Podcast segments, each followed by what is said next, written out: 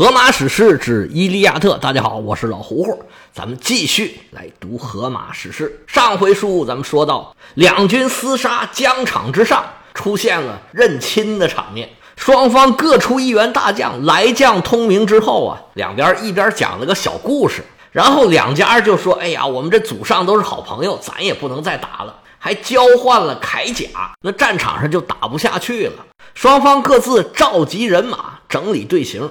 预备着下一次的冲锋，趁着这个局势啊稍有缓和，赫克托尔赶紧回到城里啊，要办两件大事儿。一个是要让他母亲组织全城的贵妇去给雅典娜神庙啊上供，请求女神对自己好一点，不要再让对方的猛将啊这么凶猛。还有就是让这个娄子精啊，他这个弟弟惹祸的魁首捅娄子大王王子帕里斯，赶紧回到战场上去。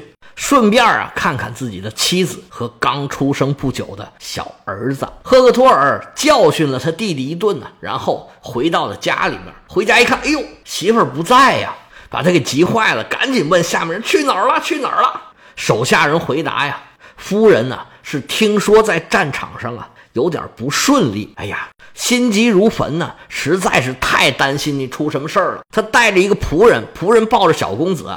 去上城楼观战去了。赫克托尔一听这话，二话不说，抬腿就往城门赶。赫克托尔撩开大步，蹭蹭蹭蹭，眼看快到城门了，就见对面呢来了一位雍容华贵的妇人，身后跟着一个仆人，抱着一个雪团一样的小男孩。呵，这小孩长得这漂亮啊，白白胖胖啊，双眼爆皮儿，哎呀，一逗就笑。赫克托尔一看，哎，不是别人。正是自己的夫人安德洛马克，赫克托尔更显眼儿，高一头，炸一背，浑身的征尘呢，这个甲胄还没有脱。夫人是打远就看见赫克托尔了，加快了脚步朝这边走过来了。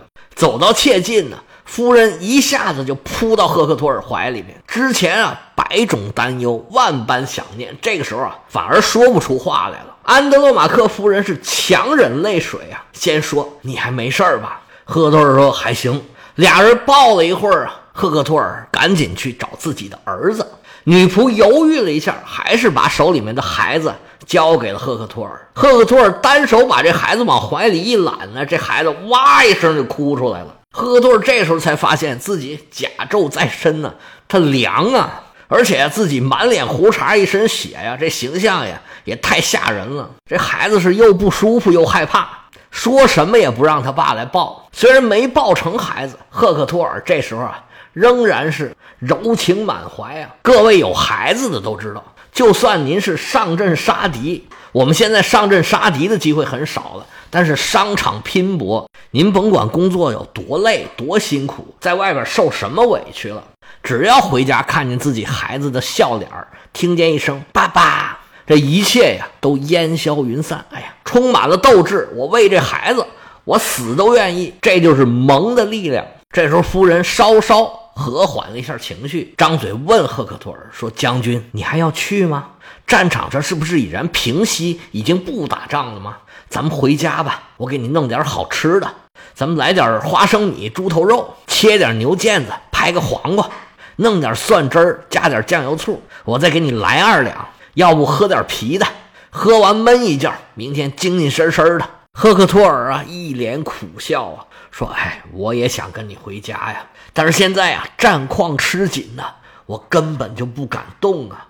你带孩子回家吧，孩子出来折腾也累了吧，让他好好再睡一会儿，你也休息休息。”夫人是大惊失色，说：“啊，你现在就要走啊？连家都不回吗？你在战场上那么玩命，再玩命。”哎，我们怎么办呢？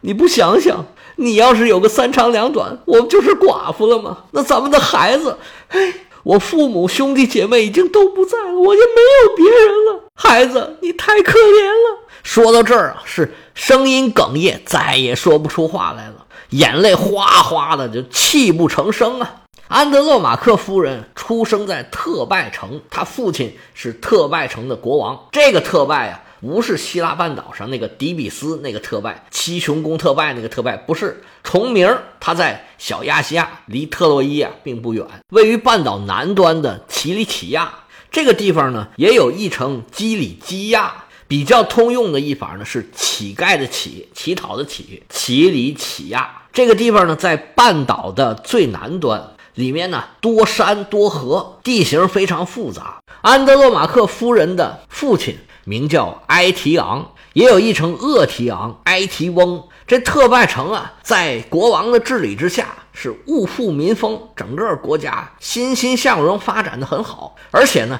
他们跟特洛伊城啊是世交，历来关系都很好，所以呢，才把安德罗马克嫁给了赫克托尔当夫人。九年前，希腊联军来到小亚细亚，开始肯定是直奔主题，先进攻特洛伊。但是啊，打了几次啊，这特洛伊因为是神造的嘛，阿波罗和波塞冬当时当包工头，被业主给骗了。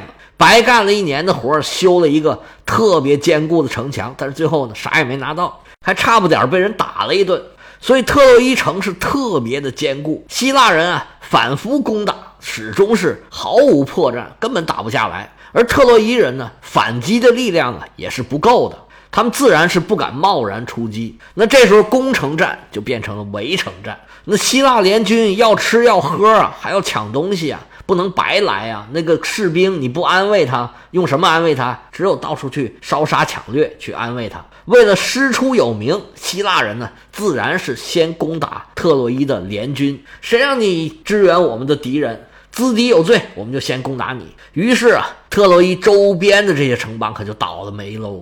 希腊人是到处烧杀抢掠，很多城邦都遭了殃了。其中自然也包括这个特拜城。特拜城啊，虽然也是城高沟深，但是架不住希腊人多势众啊。而且阿基里斯是英勇无敌啊。最终，特拜城是不能抵挡希腊联军的进攻，城破人亡。国王厄提翁和他的七个儿子全部被阿基里斯杀掉了。厄提翁是身材高大，长相威严。阿基里斯一看呢，哎，就流露出点敬意来。他就没有剥去厄提翁身上的铠甲，连着铠甲一起给火化了，而且呢，还算是进行了礼遇吧，给这位前国王啊堆起了一座坟茔。整个特拜城遭到了屠城，男人全部杀掉，女人被卖作奴隶，其中也包括安德罗马克的母亲。虽然后来啊，因为收了重金，安德罗马克的母亲被送回去了，但是最后啊，还是死在阿尔特弥斯的剑下。想到这里啊，安德洛马克夫人啊是不由得悲从中来啊，泪如雨下，哭了好一会儿啊，才止住悲声。安德洛马克这时候对赫克托尔说：“说将军啊，我知道我拦不住你，你一定要去上战场。不过在战场上你是万万千呐，千千万，一定要保重啊，要不然我就成寡妇，你儿子就成孤儿了。哦，还有一件事儿，我们城墙有一段啊，就是种着无花果树的那一段。”防守太薄弱，那里啊太。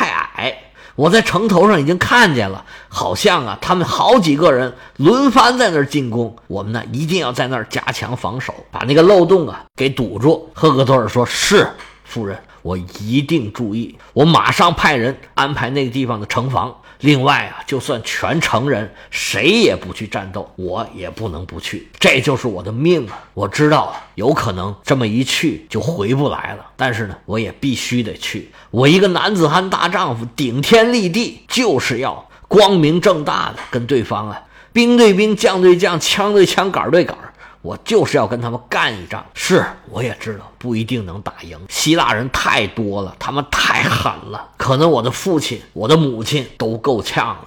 我们全城的人啊，可能都要遭殃。而且让我最难受的就是你。我们要是打输了，就会有一个希腊人把你给抢走，带回他们家去，等着你的就是中年的劳役，还有侮辱。别人看见你就会说，这个是赫克托尔的妻子。我现在出去打仗，就是为了让这件事儿啊不至于发生。赫克托尔这时候转过头，又去抱孩子。孩子缩了缩，终于认出是他的父亲，伸手让父亲抱在怀里，低头亲了亲孩子。然后把孩子还给了保姆，自己高举双手向宙斯祈祷，说：“宙斯，各位神奇，答应让这个孩子，我的儿子以后出落的像我一样，在特洛伊人中出类拔萃，像我一样刚健强有力的统治伊利昂，将来人们会这样说道：“这是个了不起的汉子，比他的父亲还要卓越。当他从战场凯旋，当他带着战礼略自他杀死的敌人，宽慰母亲的心灵。祈祷完毕，抱过孩子，交给孩子的母亲，然后把这娘儿俩呀一把搂进怀里面，轻轻地对自己的妻子说。”说夫人呢？我答应你，我一定万般小心，一定从战场上回来。俩人啊，温存了一会儿，终于还是要松手啊。夫人拉着赫克托尔的手，不舍得放啊，想说话说不出来，这眼泪啊哗哗的。但是这个缠绵起来，什么时候可是个头啊？赫克托尔啊，一咬牙，一狠心，回转身形，迈开大步，嘡嘡嘡嘡，就向城门楼走过去了。他可怜的夫人呢，往家走啊，是一步三回头啊，眼泪就没停过。进到家里，这夫人是再也忍不住啊，嚎啕大哭啊。全家的人是悲声阵阵的，都觉得这男主人呢是再也回不来了。这人还在呢，就开始办丧事了。安德洛马克夫人这边暂且不表，赫克托尔大步流星啊，朝着城门前进。走着走着，就听后头有人叫他哥。哥，等我一会儿。赫克托尔回头一看，不是别人，正是自己弟弟帕里斯王子。这小伙儿这个精神，浑身上下是穿白挂素，头顶银盔饰，身穿银甲。刚才他浑身这套装备啊，已然擦的是锃光瓦亮。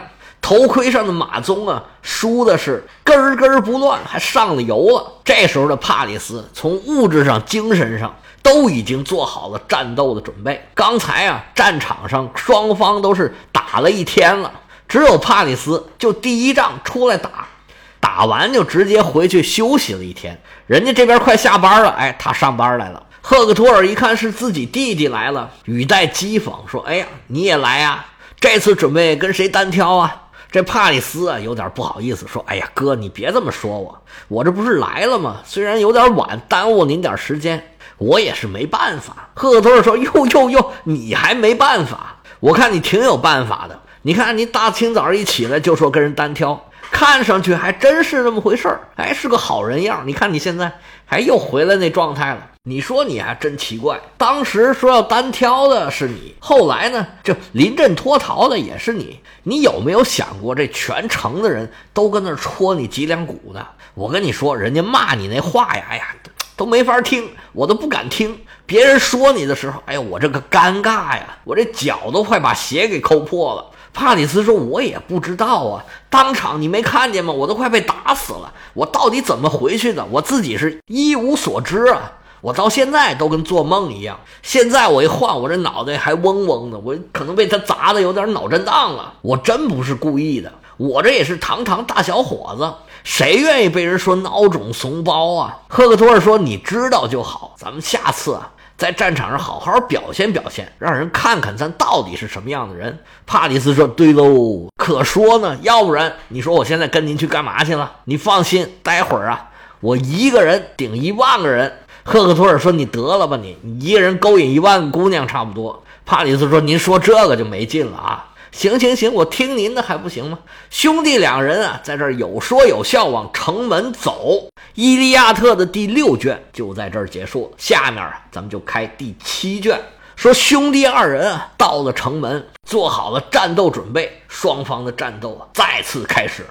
兄弟二人回到战场是锐不可当啊。帕里斯是一枪就挑下了莫奈西俄斯，赫克托尔更狠，标枪出手，正中对手的哽嗓咽喉。埃俄纽斯是应声倒地啊！整个战场，特洛伊人是士气大振。刚才啊，跟迪俄莫德斯换铠甲那位格劳克斯一枪撂倒了伊菲努斯。雅典娜一看，嚯，什么情况啊？这特洛伊人是打了鸡血了吗？这不行，我得管管说话呀！就从奥林匹斯山上飞奔而下，雅典娜驾着自己的马车，眼看就到了，就听后面滴滴滴滴，觉着后边有辆车呀要超自己。雅典娜一看，哎呀，不是别人，正是阿波罗。雅典娜说：“你干嘛？”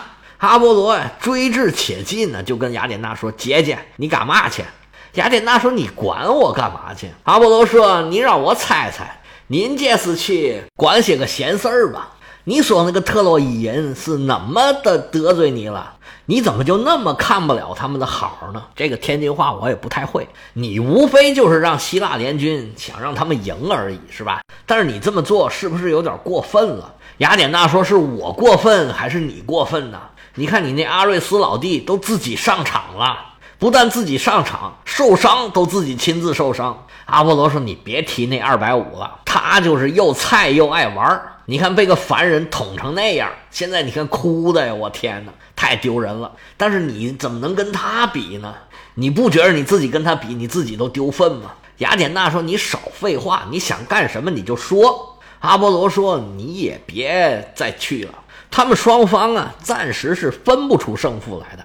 这不都打了一天了吗？你就算是去，这两边啊，今天也打不出结果来。现在眼瞅天擦黑了。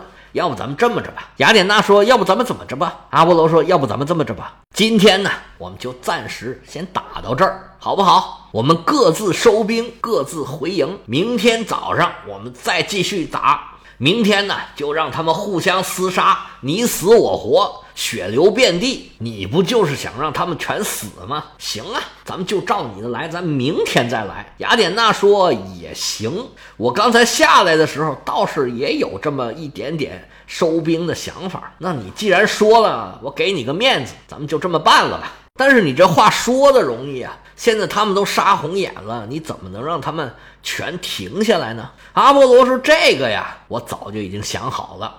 我说说你听听。在想当初，雅典娜说：‘你得了，别扒扇屏了，你赶紧说你的主意吧。’阿波罗说：‘现在呀，你要停战很简单，咱们就开启啊决斗模式。’雅典娜说：‘你展开讲讲。’阿波罗说呀：“我现在啊，可以让赫克托尔这心里啊冒出强烈的想要跟人决斗的这种想法。”雅典娜说：“啊，你还有这能耐？”阿波罗说：“你看看这赫克托尔啊，他只要往阵前一站，说我要跟希腊联军的任何人都可以，你们谁上来我就跟谁决斗。那希腊联军里边啊，这个勇士是多的，他们从小啊就是吃葱吃蒜，他不吃姜啊。”咱之前说过，希腊人最爱单挑，最是好勇斗狠，尚武精神那是一个个，每人都觉得自己不含糊。哎呀，我从小到大这个这身功夫没有白练，找机会得展示展示自己。而且呢，从希腊人来说呀，他们决斗的时候打输了，这个不丢人。雅典娜说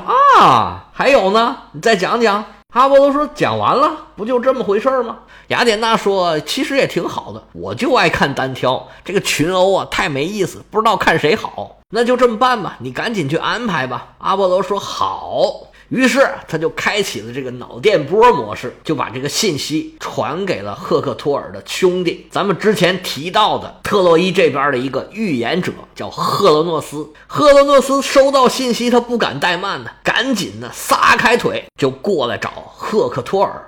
他跑得呵哧带喘的来到赫克托尔跟前，说：“大哥，要不咱们这么着吧？”赫克托尔说：“要不咱们怎么着吧？”